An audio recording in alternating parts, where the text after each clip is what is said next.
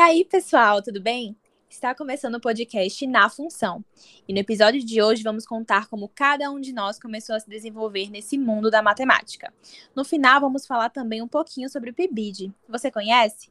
Não? Então não sai daí. Mas antes, uma palavrinha dos nossos patrocinadores.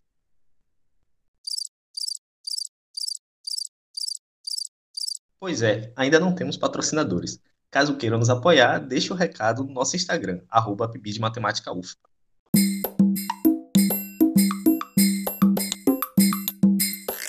E aí, galerinha, eu me chamo Matheus e eu vou contar um pouco né, sobre a minha história com a matemática, que me levou a fazer licenciatura em matemática. É, eu acredito que um dos principais motivos de eu ter procurado essa profissão foi eu ser bom entre aspas, né, durante o ensino fundamental e o ensino médio. Durante os anos de vida, eu pensei em fazer vários outros cursos e matemática não estava na minha lista. E eu sempre quis ser professor. Exemplo, eu queria fazer engenharia química, trabalhar na área, fazer meu nome, ser uma pessoa, é, ter uma carreira consolidada e no final acabar fazendo mestrado, doutorado e acabar dando aula na faculdade, né? Também passei um bom tempo tentando fazer medicina para atuar como psiquiatra, e da mesma forma eu pensava em construir uma carreira sólida e terminar dando aula. Quando eu estava para concluir o terceiro ano do meu ensino médio, eu fiquei com bastante dúvida sobre o que fazer e coisa e tal. Acabei prosseguindo o curso técnico que eu fazia, que era na área de biotecnologia, mesmo tendo passado em matemática no SISU de 2019. E fiz o Enem de 2019 de novo, é, 2020 participei do SISU e passei matemática. E eu pensei em desistir várias vezes, é, coisa e tal. Só que quando começou o semestre letivo suplementar, eu acabei ficando fascinado pela área, fascinado pela profissão, tipo, me apaixonando direto com a matemática. E o PIBID, que a gente vai falar mais para frente, foi um dos principais fatores para eu é, estar aqui hoje com, compartilhando essa trajetória com vocês. Oi, pessoal. Eu me chamo Talita.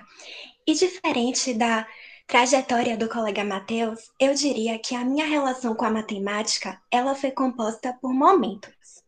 Desde que eu me lembro, eu sempre gostei da matemática. E acredito que cada professor contribuiu um pouco para que eu desenvolvesse essa conexão por essa disciplina. Aí, até o final do meu ensino fundamental 2, eu ficava sonhando em ser uma professora de matemática e ficava pensando, ah, quando eu for professora de matemática, eu quero fazer essa essa abordagem que faça com que os meus alunos eles possam ver a matemática com outros olhos, ver essa matéria tão importante como algo que faz parte da nossa vida e não como um bicho de 20 ou até mais cabeças, né? Porque eu sei, gente, é verdade que tem assuntos e algumas questões que fazem a gente pensar: nossa, o que é que é isso? Mas se abrirmos o coração e insistirmos, vamos acabar nos encantando. Podem apostar, gente. Só que quando chegou no ensino médio, a pressão para escolher uma profissão que eu realmente gostasse e que me fizesse feliz ao longo da minha vida fez com que eu tivesse certas dúvidas.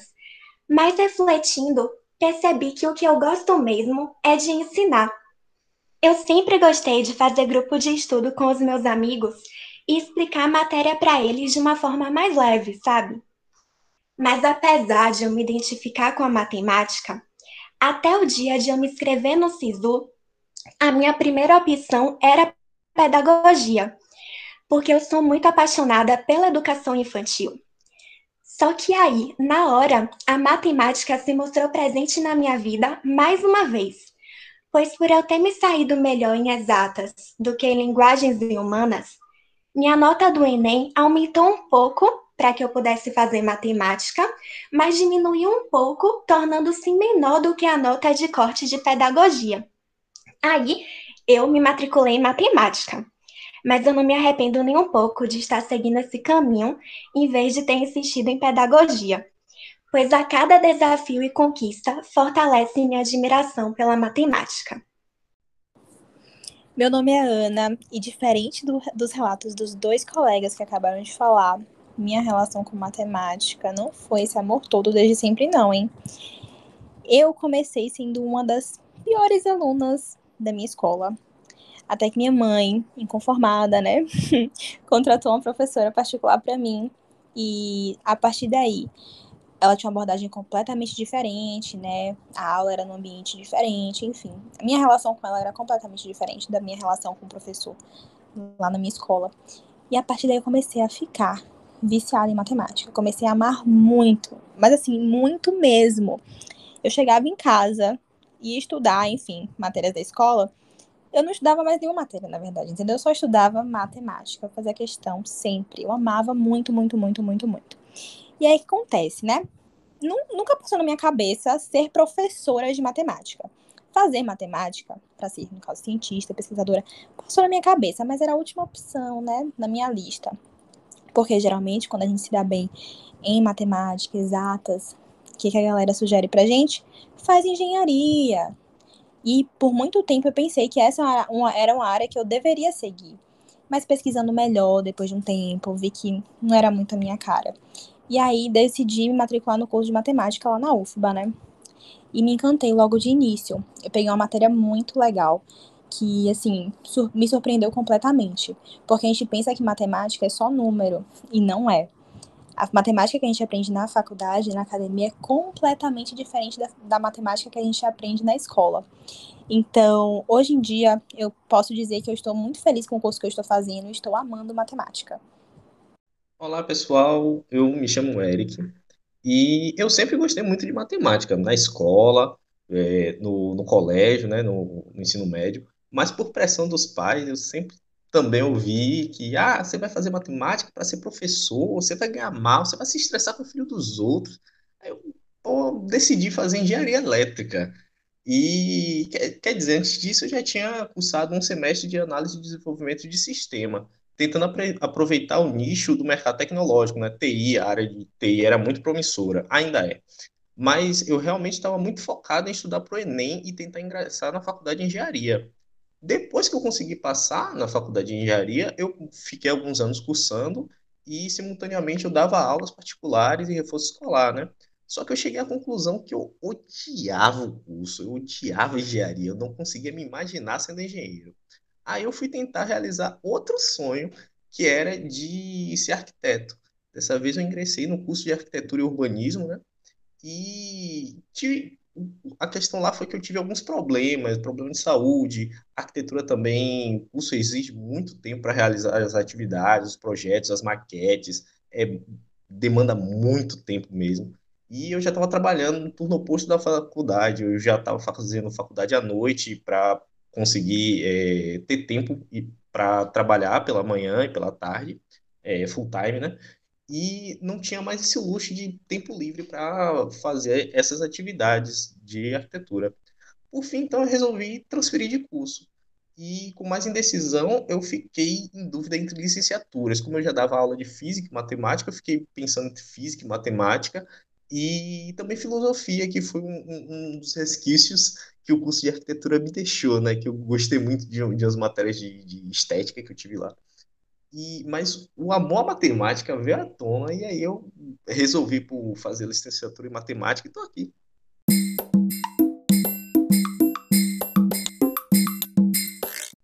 Bom, galera, é, ao ouvir essas histórias, né, a gente consegue refletir, perceber a importância que um professor tem e o impacto que ele possui na formação das nossas vidas, né?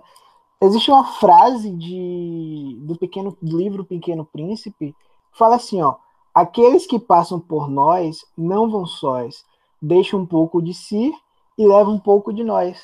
E é justamente isso que um professor, pode ser de matemática, de história, de filosofia, do que seja, ele deixa um pouco de nós e nós deixamos um pouco neles também, entende? Eu mesmo tive um professor no meu ensino, no meu primeiro ano do ensino médio, que eu falei, caraca, fiquei apaixonado por matemática, eu já gostava de matemática, fiquei mais apaixonado ainda por matemática por causa dele. Se eu pudesse, é, os três anos de ensino médio eu fazia com ele, as minhas matérias na faculdade eu fazia com ele, porque ele me marcou de uma maneira absurda e que, tipo, é o que a gente está falando, sabe? O professor ele consegue trazer essa marca para as nossas vidas. É, eu também tive, só, só para pegar esse gancho, como o Matheus falou, eu também tive professores é, excepcionais, principalmente no ensino médio. Eu tive professores de português que, que eu me lembro de certos episódios e, e de me ensinarem, de me explicarem certas coisas, de, de eu perturbar da aula e eles estavam me ensinando. E matemática, os professores de matemática que eu tive realmente me deixaram fascinado não só com a matemática, mas com a forma de enxergar o mundo. Então, a gente sempre os alunos, eu acho que eles se sentem marcados pelos professores, no bom sentido. Verdade, Eric. Como eu relatei aqui para vocês, né? Eu tive uma professora de matemática que me fez amar a disciplina. E hoje em dia estou cursando matemática, né? E se não fosse por ela, eu não teria essa possibilidade, muito provavelmente, né? De ter me desenvolvido naquela área, na época da escola. Matemática, a gente sabe que é uma matéria que é importante você entender lá desde o iníciozinho, senão ficar virar uma bola de neve, né? E por ela ter conseguido cativar em mim a vontade de aprender e, enfim, acabar, de, acabar por me desenvolver na disciplina, é, eu consegui ter mais opções, né, de carreiras a seguir. E eu acho super importante a gente valorizar o papel do professor, hein? Gente, através dessas experiências aí relatadas pelos colegas, a gente percebe o quê? A gente percebe que o professor é muito importante, porque mesmo tendo vários meios da gente ter acesso à informação, tem tantas informações no Google, na internet, tantos textos que a gente pode procurar sobre o assunto, mas nada substitui o professor. Esse olhar diferenciado de se aproximar do aluno, ver as dificuldades do aluno, faz toda a diferença, gente. Sim, mas infelizmente a gente sabe que aqui no Brasil a desvalorização do professor é muito grande. É uma profissão pouco escolhida pelos estudantes. É um curso que tem muita, muita, muita evasão na época da faculdade. Eu tive um professor de matemática que ele falou que na turma dele só se formou ele e mais dois colegas, gente. É engraçado, mas não deveria ser assim, né?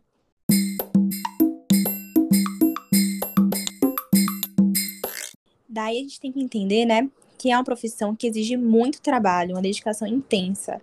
E infelizmente ela não é reconhecida à altura, né? E aí a gente vem aqui através do podcast, né, falar para vocês um pouquinho sobre o programa que a gente participa, que é o PIBID. E o PIBID, ele surge justamente para amenizar essa situação, dessa desvalorização do professor. É, o PIBID é feito para pessoas que estão estudando licenciatura e tá ali justamente para dar uma incentivada no estudante, para ele não desistir do curso, para ele realmente vivenciar a escola, perceber é, pontos positivos, pontos negativos e tudo mais. Verdade, Ana. Só que, gente, o que é que a gente percebeu aí? Foi dito muitas vezes, né? A palavra pibide, pibide, pibide.